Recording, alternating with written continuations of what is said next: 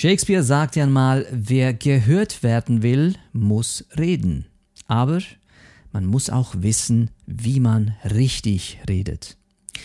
Jeder, der also seinen Mund öffnet, will auf irgendeine Weise Aufmerksamkeit erzeugen. Aufmerksamkeit, um seine persönliche Botschaft adressatengerecht zu vermitteln.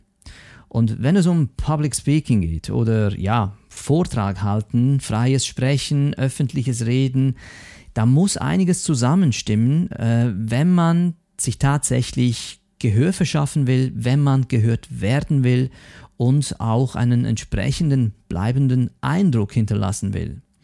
Und wenn ich jetzt äh, das Stichwort präsentieren in den Mund nehme, dann meine ich jetzt das nicht nur vor einem größeren Publikum, sondern ich meine auch das 1 zu 1 Gespräch, wenn man da etwas präsentiert.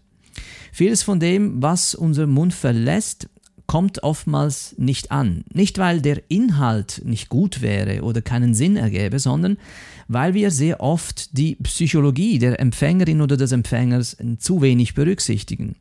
Und da kann uns eben eine gute Struktur helfen, dafür entsprechend zu unseren Gunsten zu arbeiten. Und darum geht es in dieser Folge. Ich möchte dir die vier entscheidenden Fragen mitgeben, die du dir bei deiner Überzeugungsarbeit immer stellen musst und nach denen sich deine Struktur unbedingt richten sollte, wenn du einen möglichst hohen Effekt mit deiner Präsentation erzielen willst.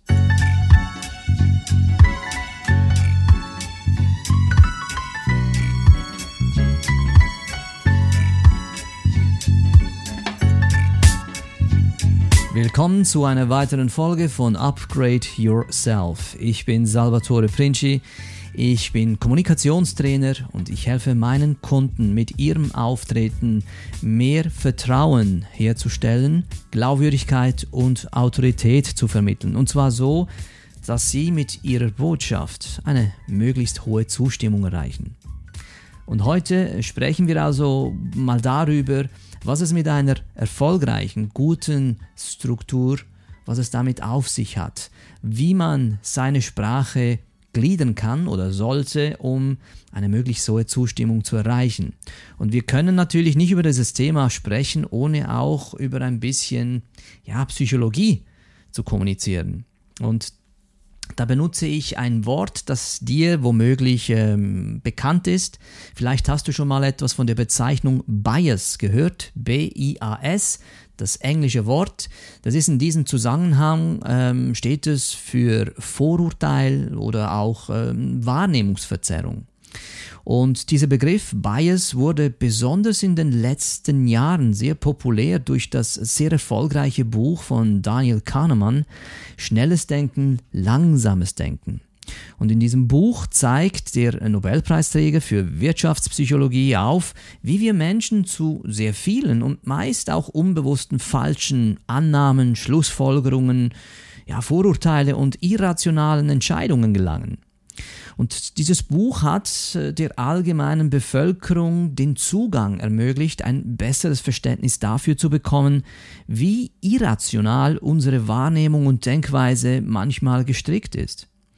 Und die Erkenntnisse, die die Sozial- und Wirtschaftspsychologie uns dazu anbietet, erlauben heute viele interessante psychologische Strategien zu berücksichtigen, mit denen man ein erwünschtes Verhalten bei anderen Menschen zu seinen oder für seine Interessen begünstigen kann. Vor allem auch in Bereichen wie Marketing und Verkauf findet vieles davon Anwendung. Und ja, zugegebenermaßen Manches davon bewegt sich ja in einem sehr dunklen grauen Bereich und ist manchmal moralisch fragwürdig, weil man halt einfach in manchen Fällen absichtliche Manipulation unterstellen kann. Aber auf jeden Fall jetzt nun für unsere Zwecke wollen wir uns einfach mal vergegenwärtigen, worum es hierbei wirklich geht. Was können uns diese Bias, diese Wahrnehmungsverzerrungen über unser eigenes Verhalten sagen und inwiefern sind diese für die Überzeugungsarbeit relevant? Also genauer gesagt, was muss ich beispielsweise als Speaker berücksichtigen, wenn ich vor einem Publikum stehe, wenn ich zu einer Gruppe Menschen spreche? Diese Bias, diese Vorurteile, Wahrnehmungsverzerrungen, wir alle unterliegen diesen Effekten und zwar tagtäglich. Und das Schlimme dabei ist, wir merken es nicht einmal. Und es gibt mittlerweile meines Wissens äh, schon knapp 200 solcher Wahrnehmungsverzerrungen, die wissenschaftlich dokumentiert sind. Einige davon, die sind sich in ihrer Wirkungsweise ziemlich ähnlich und haben direkt oder indirekt miteinander zu tun, weil sie eben auch von psychologisch ähnlichen Mechanismen ausgelöst werden. Und die populärsten, die man vielleicht kennt, die dir auch schon mal irgendwie zu Ohren gekommen sind, lauten zum Beispiel der sogenannte Confirmation Bias oder zu Deutsch der Bestätigungsfehler, dass wir der Tendenz unterliegen, ähm, Informationen so auszuwählen, dass sie unsere Überzeugung bestätigen oder dass sie unsere Meinung erhärten und wir blenden alles andere aus, das eben gegen unsere Überzeugung sprechen würde. Oder der Ankereffekt, auch ein ganz besonderer Effekt, den man sehr häufig im Verkaufsgespräch ähm, in der Anwendung findet. Oder die sogenannte Verlustaversion, die dazu führt, dass wir eher oder mehr Energie aufbringen, um Dinge zu vermeiden, als um Neues dazu zu gewinnen. Und das hat dann auch in ganz, ganz unterschiedlichen Formen und Kontext ähm, eine andere Wirkung und Bedeutung. Es gibt also ganz, ganz viele solcher Effekte. Der Dunning-Kruger-Effekt, der Primacy and Recency-Effekt, der Halo-Effekt, Survivorship Bias und so weiter. Und wir werden jetzt selbstverständlich jetzt diese äh, Bias nicht alle durchgehen, miteinander besprechen. Das würde hier den Rahmen natürlich sprengen. Aber es gibt äh, einige davon, die für uns jetzt, für das Thema, das wir haben, entscheidend sein können. Bevor wir jetzt aber dazu kommen, lass uns doch ein bisschen mal darüber sprechen, äh, wie es denn kommt, dass wir solchen Wahrnehmungsverzerrungen ähm, ja, unterliegen, dass wir so viele Vorurteile haben, die wir uns nicht einmal bewusst sind. Woran liegt das?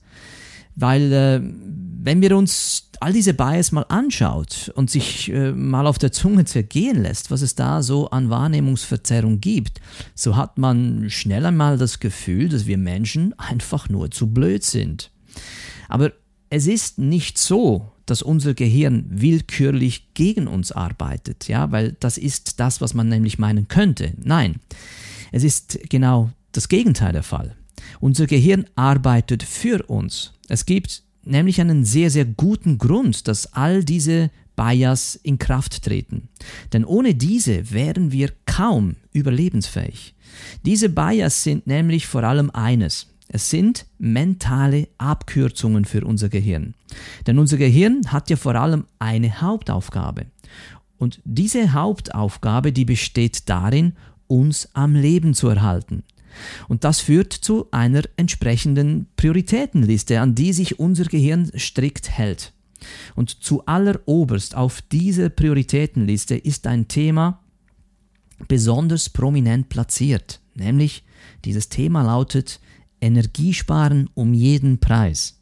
Das bedeutet, sämtliche Probleme, mit denen sich unser Gehirn konfrontiert sieht, prozessiert es immer unter dem Aspekt, möglichst viel Energie dabei zu sparen. Diese Energieersparnis ist jedoch nur dann möglich, wenn das Gehirn sich gewisser Abkürzungen bedient. Und das ist, wie gesagt, zu, zum einen sehr vorteilhaft, weil es für uns Entscheidungen und Einschätzungen ermöglicht, die anderweitig gar nicht möglich wären. Und zum anderen zahlen wir aber einen Preis dafür. Nämlich, wir zahlen den Preis, dass wir in Kauf nehmen müssen, falsche Annahmen zu machen, falsche Schlussfolgerungen zu ziehen, falsche Urteile zu fällen und irrationale Entscheidungen zu treffen. Wollen wir jetzt also für uns die Frage beantworten, äh, im Zusammenhang mit einer sinnvollen Struktur bei der Überzeugungsarbeit, so müssen wir uns fragen, ja, welche Probleme versucht unser Gehirn zu lösen, während wir jemanden zuhören. Jemand, der uns etwas präsentiert, der über ein Thema spricht, der sein Fachwissen preisgibt, der ein Produkt erklärt oder was auch immer. Da müssen wir uns diese Frage äh, einfach mal klar machen. Weil, welches Problem oder welche Probleme versucht in diesem Moment unser Gehirn zu lösen. Es gibt dann nämlich besondere Situationen, wo wir äh, enorm Gefahr laufen, in diese Bias-Falle hineinzutappen. Und es gibt vier große Themen, mit denen sich unser Gehirn beschäftigen muss und das macht es, ohne uns dabei zu fragen. Es exekutiert einfach.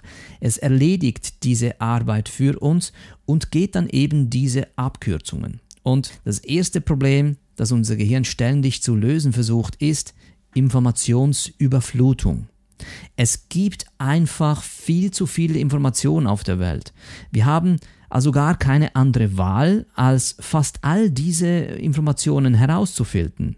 Und dafür verwendet unser Gehirn ein paar einfache Tricks, ein paar einfache Abkürzungen, damit es vor allem jene Informationseinheiten herausfiltern kann, die am ehesten in irgendeiner Weise für uns nützlich sind. Und das geschieht dann zum Beispiel folgendermaßen. Wir nehmen eher Dinge wahr, die bereits im Gedächtnis verankert sind oder von uns häufig wiederholt werden. Also sagt sich unser Gehirn, dass diejenigen Dinge, mit denen wir bereits in Verbindung stehen und wir auch zuvor im Gedächtnis gespeichert haben, besonders wichtig für uns sein müssen. Und hier kann dann zum Beispiel der sogenannte Verfügbarkeitsfehler ins Spiel kommen. Das ist äh, ein unbewusster Urteilsfehler, bei dem wir lediglich jene Informationen zur Beurteilung einer Situation berücksichtigen, ohne uns aber darüber gewahr zu sein, welche Informationseinheit wir nicht berücksichtigt haben, weil sie unser Gehirn eben ausgeblendet hat für uns, weil es eben eine Abkürzung genommen hat. Aber auch alles, was äh, zum Beispiel besonders bizarr, lustig, visuell oder sonst irgendwie auffällig erscheint, wird sich unser Gehirn eher merken. Mit anderen Worten, wir neigen dazu, Dinge, die ungewöhnlich oder überraschend sind, stärker zu gewichten und alles, was gewöhnlich erscheint oder für uns wie erwartet abläuft, da tendieren wir einfach die Dinge zu übergehen. Da kann man sich jetzt also schon mal fragen, äh, was bedeutet jetzt das für meine Präsentation? Was bedeutet jetzt das für meine Überzeugungsarbeit? Wie lege ich gewisse Dinge dar? Wie beginne ich mit meiner Präsentation? Ist da etwas, was die Leute schon kennen, weil ich vielleicht irgendetwas ritualisiert habe, das man schon hunderttausende Mal zuvor gesehen hat? Die Art und Weise, wie ich mich vorstelle, die Art und Weise, wie ich vielleicht ähm, eine Agenda zeige, was da besprochen wird, das kennen die Leute. Und das signalisiert ja bereits schon dem Gehirn, äh, pf, lass gut sein, Junge, ja, ja, lass gut sein, Mädel, weil das kenne ich schon. Und dann fährt das Gehirn bereits schon auf äh, Energiesparmodus runter. Also bedeutet das zum Beispiel, dass man sich hier klar Gedanken macht, wie kann ich denn einen Beginn äh, gewährleisten, der für die Teilnehmerinnen und Teilnehmer neu ist, der für mein Publikum neu ist, den sie dazu inspirieren kann, mir ihre Aufmerksamkeit zu schenken. Also das ist schon mal ein, ein wichtiger Punkt. Und was die Filterung dieser Informationsüberflutung betrifft, äh, da gibt es auch noch einen weiteren Aspekt, den man berücksichtigen sollte. Zum Beispiel, wir wissen, dass wenn unser Gehirn eine Veränderung wahrnimmt, dann neigen wir im Allgemeinen dazu, die Bedeutung dieses neuen Wertes nach der Richtung der Veränderung zu gewichten. Das heißt, je nachdem, wie unser Wissen vorgeprägt ist, interpretieren wir diese Veränderung als positiv oder negativ, anstatt diesen neuen Wert vollkommen neu zu bewerten. So als ob er alleine präsentiert worden wäre. Aber das tun wir nicht. Wir tun das immer nur mit dieser Vorprägung, die wir bereits zu diesem Thema haben. Und das gilt auch, wenn wir beispielsweise zwei ähnliche Dinge miteinander vergleichen.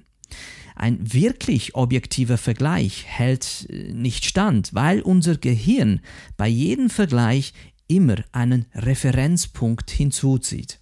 Und das findet bei den allerkleinsten, unbedeutendsten äh, Entscheidungen statt, wie aber auch bei den ganz großen Entscheidungen. Das muss man sich also vergegenwärtigen. Wenn immer du eine Entscheidung triffst, muss dein Gehirn einen Vergleich herbeiziehen. Und dieser Vergleich ist uns leider Gottes nicht immer klar. Das wissen wir gar nicht, weil das so schnell geht.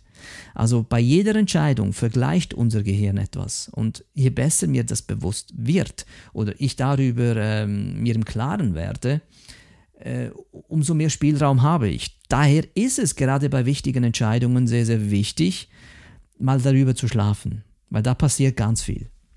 Aber das ist ein anderes Thema. Wir reden ja jetzt hier von Präsentieren, von Überzeugungsarbeit. Und noch einen Gedanken, den es mit, mit äh, der Informationsüberflutung zu tun hat. Wir werden aufgrund dessen, was ich bisher gesagt habe, auch vor allem von Details angezogen, die unsere eigenen Überzeugungen bestätigen. Das ist ein besonders wichtiger Punkt, weil die logische Konsequenz davon ist, dass wir im Gegenzug dazu neigen, jene Details zu ignorieren, die unseren eigenen Überzeugungen widersprechen. Wir sind also besonders anfällig für den sogenannten Bestätigungsfehler, den ich eingangs äh, schon erwähnt hatte, oder zu Englisch der Confirmation Bias weil wir halt eben die Neigung haben, uns die Dinge auszusuchen, die unser Weltbild bestätigen und eben nicht umgekehrt. Es ist also viel, viel einfacher, das Vorhandensein von etwas zu bestätigen, als die Abwesenheit von etwas, weil das eben unserem Gehirn viel zu viel Energie kostet. Unser Gehirn versucht also zwangsläufig das Problem der Informationsverarbeitung mit der folgenden Frage zu lösen. Was von dem, was ich da höre oder sehe, ist für mich wichtig und nützlich? Und diese Frage ist entscheidend, weil aus rhetorischer Sicht genau diese Frage in den Köpfen unserer Zuhörer beliefert werden sollte und einige dieser Bias hier für uns zunutze machen wollen. Einen weiteren sehr bekannten Bias, den jetzt gerade für diese Frage uns äh, nützlich sein kann, ist der sogenannte Primacy-Effekt. Und wir können mit dem Primacy-Effekt auch gleich den Recency-Effekt nennen, weil diese zwei unterschiedliche Bias ähm, sehr oft im gleichen Atemzug genannt werden, weil sie in ähnlicher Weise funktionieren. Und die Erkenntnisse der Forschung bezüglich diesem Primacy- und Recency-Effekt, die sind erstaunlich. Denn die Forschung besagt, dass alleine schon dadurch, wie Argumente angeordnet werden, die Einstellung von Menschen beeinflusst wird. Ich wiederhole das gerne nochmals, weil das so wichtig ist.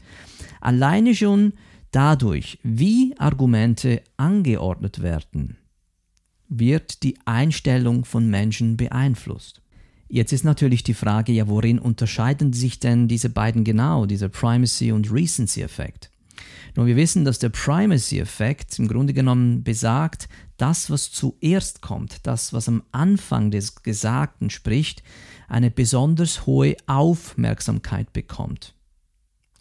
Und der Recency-Effekt wiederum sagt, dass Argumente umso wirkungsvoller sind, je weiter die wichtigsten von ihnen ans Ende des Gesprochenen gesetzt werden. Ganz gleich, welche Argumente vorgetragen werden, es wirkt stärker als die vorhergehenden Argumente. Nun, jetzt klingt das im ersten Moment wie ein Widerspruch. Deshalb hatte ich gesagt, sie ähneln sich sehr, aber sie sind dennoch unterschiedlich. Dieser scheinbare Widerspruch zwischen diesen beiden psychologischen Effekten kann man leicht erklären. Sich an etwas zu erinnern ist nicht gleichzusetzen mit dem Erzielen einer nachhaltigen Wirkung.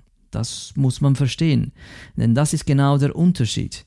Die Erfahrung zeigt, dass der Recency-Effekt langfristig wirksamer zu sein scheint als der Primacy-Effekt. Denn der Recency-Effekt besagt, der Endpunkt entscheidet über das Ergebnis der Überzeugung. Daher ist sowohl Anfang wie auch Ende einer Präsentation besonders wichtig, weil der erste Eindruck prägt und der letzte bleibt. Das heißt, der Anfang deiner Ausführung prägt deine Zuhörerschaft, wie das danach folgende entsprechend aufgenommen wird. Und der Schluss entscheidet dann darüber, was davon in den Köpfen deiner Zuhörer haften bleibt. Also mit diesem Gedanken ist es wichtig, sich einfach dieses klarzustellen. Wie willst du beginnen und wie willst du enden? Das sind die zwei mit wichtigsten Eckpfeiler für jede Überzeugungsarbeit. Und äh, wenn du die letzte Folge von mir gehört hast, oder die vorletzte, bin ich jetzt nicht mal mehr sicher, nein, das war die vorvorletzte, wo ich ein bisschen über ähm, Präsentationen gesprochen habe, da habe ich vermerkt, dass ich für meinen Zweck mir immer ganz klar darüber Gedanken mache, wie ich starten will und ganz bestimmt, wie ich aufhören will mit einer Präsentation. Und dass ich mir den Einstiegssatz auswendig lerne und auch den Ausstiegssatz. Das sind diese zwei Eckpfeiler, die müssen stimmen, weil sie eben diese beiden Punkte, Primacy und Recency-Effekt, bedienen sollten. Weil am Ende einer Präsentation, am Ende einer Überzeugungsarbeit, werden die Leute nur noch einen Bruchteil von dem mitnehmen, was du gesagt hast. Und das, was du am Ende sagst, kann helfen, das Gefühl so zu stärken, dass sie sich eher an das Gesagte erinnern können. Das ist auch der Grund, warum am Ende von einer Erzählung, am Ende von einem Film, am Ende von einer Geschichte, Präsentation, was es auch immer alles gibt, dass das Ende in der Regel oftmals auch mit ein bisschen Pathos äh, aufgepimpt wird, weil dann der Pathos dann dieses Gefühl noch aktivieren soll, das man mitnehmen will, um das, was man gehört hat, auch zu verankern. Das also ist die erste Frage, die sich unser Gehirn stellt, beziehungsweise unser Publikum stellt, und das in der Regel auch unbewusst, was von dem, was ich jetzt da gehört habe, was ist für mich wichtig und nützlich. Da geht es also um Relevanz innerhalb dieser Informationsfülle. Die zweite Frage, beziehungsweise das zweite Problem, das unser Gehirn ständig versucht zu lösen mit diesen äh, Bias, mit diesen Wahrnehmungsverzerrungen, hat mit der Frage des Sinns zu tun, nämlich das, was hier für mich wichtig und nützlich ist. Was bedeutet das für mich konkret? Ja, oftmals wird von dem, was man gehört hat und herausgefiltert hat, die Bedeutung nicht genügend erkannt. Das heißt konkret, je weniger ich mir einen Reim draus machen kann, wird mir mein Gehirn etwas zusammenreimen, willkürlich. Und zwar so willkürlich, wie es es für entsprechend richtig empfindet. Und dieses richtig kann manchmal eben komplett falsch sein. Ähm, selbst in spärlichen Daten finden wir Geschichten und Muster, die wir uns zusammenreimen können. Und da wir nun nur einen winzigen Bruchteil der Informationen aus der Welt erhalten und außerdem fast alles andere herausfiltern, haben wir auch nie den Luxus, die ganze Geschichte zu kennen. Und auf diese Weise äh, rekonstruiert unser Gehirn die Welt, damit wir uns in unserem Kopf dieses Bild vollständig füllen können. Und wir ergänzen Merkmale aus Stereotypen, Allgemeinplätzen, äh, Vorgeschichten, die wir kennen. Äh, oder wenn es neue spezifische Fälle oder Informationen gibt, ja, dann mixen wir diese Dinge zusammen, weil wir eben oder weil unser Gehirn eben zu wenig Bedeutung erkennt. Aber es muss uns eine Bedeutung liefern, also entscheidet es für uns und es entscheidet ziemlich schnell. Das merken wir oftmals nicht. Und wir sind dann von dem, was wir da an Bedeutung erkennen, felsenfest überzeugt manchmal, auch wenn es womöglich eben nicht das ist. Für dich als Sprecherin oder Sprecher bedeutet das natürlich, dass du immer einen sehr klaren Bezugsrahmen herstellen solltest. Ein klassisches Framing, wie man es im Englischen sagt, dass du ganz klar die Information, die du für dein Publikum möglichst einfach darlegst, auch immer in einen Kontext setzt. Je besser, je klarer dein Kontext, umso weniger müssen sich die Gehirne deiner Zuhörer sich anstrengen, um den Sinn in dem, was sie da hören, zu verstehen. Je schlechter dein Kontext oder wenn dein Kontext gar nicht vorhanden ist, umso mehr Arbeit muss dein Publikum leisten. Je mehr Arbeit es leisten muss, desto weniger Energie hat es für deine Aufmerksamkeit. Und je weniger Energie vorhanden ist, umso mehr verabschiedet sich das Gehirn von dem, was du da sagst. Also auch das ist eine wichtige Arbeit, die du als Sprecherin, als Sprecher äh, machen musst. Immer wieder Relevanz durch Bezugsrahmen herzustellen. Weil die erste Frage, wie gesagt, wir wollen wissen, was ist für mich hier wichtig, was ist relevant und die zweite Frage lautet, welche Bedeutung hat das für mich? Ja, weil oftmals diese Bedeutung, der Sinn in dieser Aussage nicht verstanden wird. Das führt uns zum dritten großen Problem, das unser Gehirn zu lösen versucht. Und es versucht es eben durch diese Bias, durch diese Wahrnehmungsverzerrungen zu lösen. Und die können uns manchmal eben in Teufels Küche bringen, aber erst dann, wenn es zu spät ist. Äh, das dritte große Problem, das das Gehirn zu lösen versucht, äh, bringt uns zu dieser Frage, was soll ich mir davon merken? Ja, die erste Frage war ja, was ist wichtig und nützlich für mich? Da geht es um die Informationsüberflutung. Die zweite Frage war, was bedeutet das für mich? Und die dritte Frage lautet jetzt, was davon soll, was davon soll ich mir bitte schön merken? Und äh, ja, das hat natürlich damit zu tun, wie wir schon gesagt haben, zu viele Informationen äh, sind um uns herum. Wir können es uns nur leisten, jene Teile aufzubewahren, die sich in der Zukunft für uns als nützlich erweisen werden. Wir müssen also ständig abwägen, was wir uns merken wollen und was wir lieber vergessen sollten. Und so ziehen wir zum Beispiel äh, auch Verallgemeinerungen gegenüber Einzelheiten vor, weil sie weniger Platz beanspruchen. Wenn es zu viele Details gibt, die wir nicht auf etwas äh, Größeres reduzieren können, wählen wir davon ein paar herausragende Elemente aus, die wir abspeichern und verwerfen dann den Rest. Nun, was bedeutet jetzt das für dich als Referentin oder als Referent, äh, um diese Frage zu adressieren? Was davon soll ich mir merken. Das liegt auf der Hand, dass es sehr hilfreich ist, wenn du bei deiner Überzeugungsarbeit möglichst viele plastische Beispiele bringst konkrete Beispiele aus dem Leben greifst.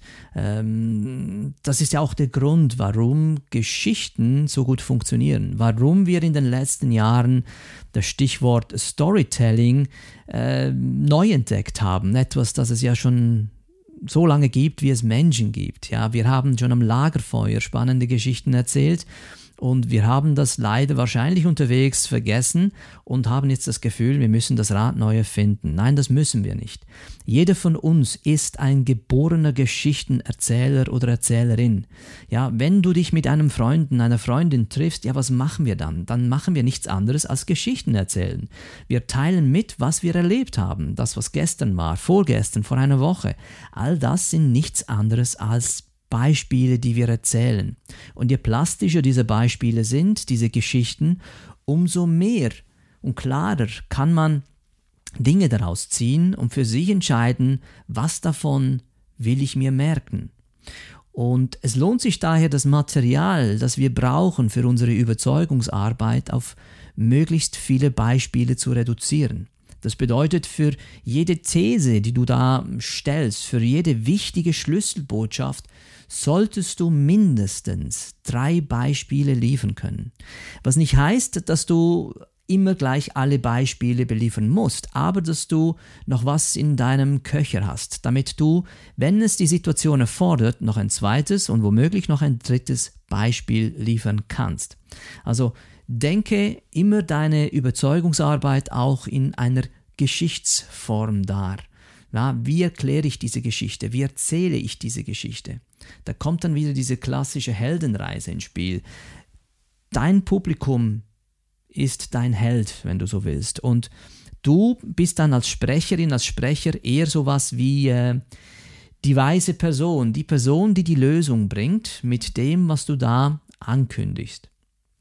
Das zu dieser dritten Frage. Was davon soll ich mir merken? Und das vierte große Problem, das unser Gehirn zu lösen versucht, hat mit der äh, Neigung zu tun, dass wir das Bedürfnis haben, schnell handeln zu wollen. Also entsteht daraus auch äh, diese vierte Frage, die wir entsprechend beliefern sollten, nämlich wie kann ich das, was ich da gehört habe, schnell umsetzen. Wir sind sowohl durch Zeit und Information sehr eingeschränkt. Und wir sollten uns davon nicht lähmen lassen. Und genau das versucht ja unser Gehirn mit diesem Bias zu umgehen. Es will uns helfen, nicht in die Lähmung zu kommen, uns in Bewegung zu halten, schnelle Entscheidungen zu treffen, Informationen herauszufiltern, um von all dem Sinn und Bedeutung zu erkennen.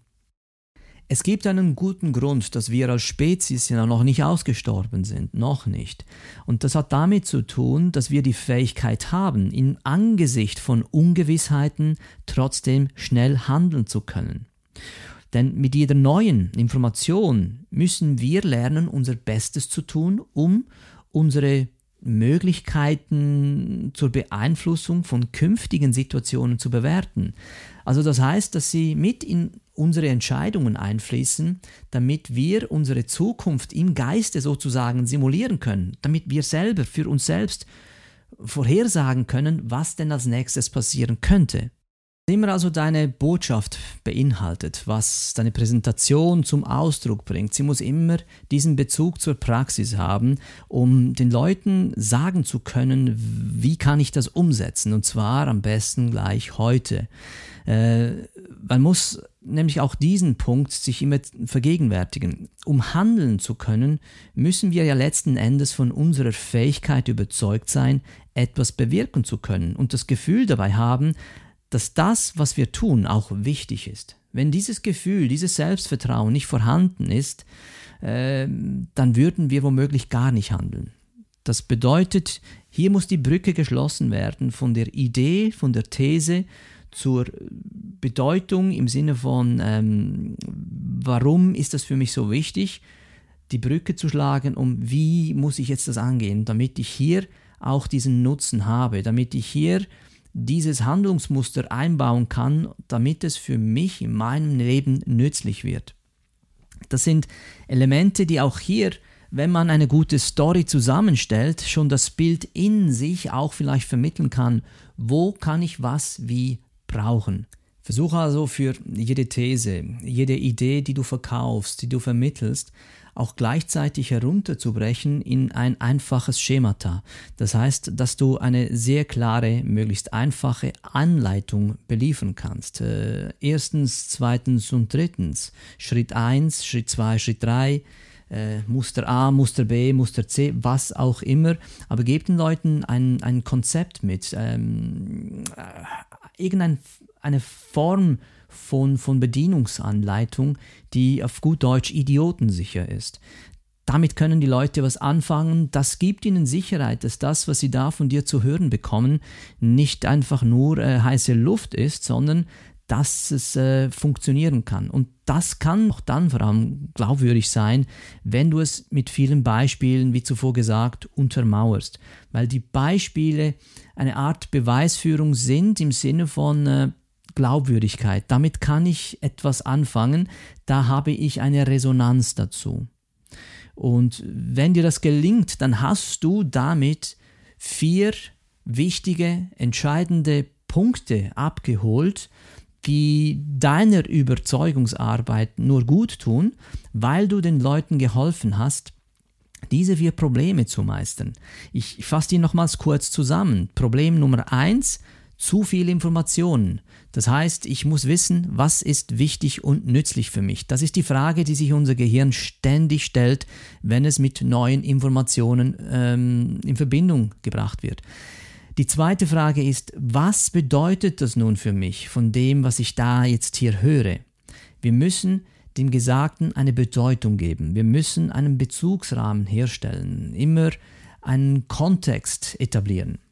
Daraus folgt dann die dritte Frage, was davon soll ich mir merken? Und die vierte Frage ist dann entscheidend, wie kann ich das entsprechend schnell umsetzen? Mit diesen vier Fragen also funktioniert die beste Struktur folgendermaßen. Habe einen starken Anfang, bringe deine drei Hauptthesen, die Zahl 3, die funktioniert immer, versuche nicht zu viele Argumente äh, in die Runde zu werfen, sondern habe drei klare Kategorien, drei wichtige Einheiten, die du deinem Publikum, deinen Kunden, in einem Meeting, wer auch immer da sitzt, zu vermitteln versuchst. Und ende stark, ja. Zu Beginn ein Primacy-Effekt, das kann eine Metapher sein, das kann ein Zitat sein, das kann etwas sein, was die Aufmerksamkeit auf sich zieht. Wichtig ist, dass er natürlich immer im Kontext des Themas bleibt. Das erlaubt dir stark in dem Sinne anzufangen, dass das, was du da bringst, diese Metapher, diese Geschichte, dieses Beispiel, was du da lieferst, eben die Zuhörer prägt und darauf vorbereitet, die folgenden Argumente entsprechend zu verarbeiten. Und wenn du deine Argumente aufgeführt hast, dann endest du stark mit dem Recency-Effekt, dass du eine, ja, eine, einen Abschluss findest, der ruhig ein bisschen Pathos in sich haben kann, damit die Leute den Raum so verlassen, dass sie sich an dich und das, was du gesagt hast, möglichst lange erinnern mögen. Und eines, das sollten wir uns immer wieder vor Augen halten. Wir tendieren dazu, sehr vieles zu vergessen. Wir vergessen, was die Leute sagen. Ja, wir vergessen sogar manchmal, was die Leute tun. Aber etwas vergessen wir nie, nämlich wie wir uns in der Gegenwart einer Sprecherin oder eines Sprechers gefühlt haben. Das vergessen wir nie. Und genau dieses Gefühl sollten wir entsprechend mit unserer Präsentation ansteuern, dass wir unser Publikum mit einem wünschenswerten Gefühl verabschieden können. Ich hoffe, dass du heute auch hier wieder den einen oder anderen Gedanken mitnehmen kannst. Wenn dem so ist, dann freut mich das natürlich sehr. Und ich freue mich genauso sehr, wenn du dann wieder das nächste Mal dabei bist, wenn wir ein weiteres spannendes Thema miteinander besprechen. Bis dahin wünsche ich dir alles Gute und komm gut an.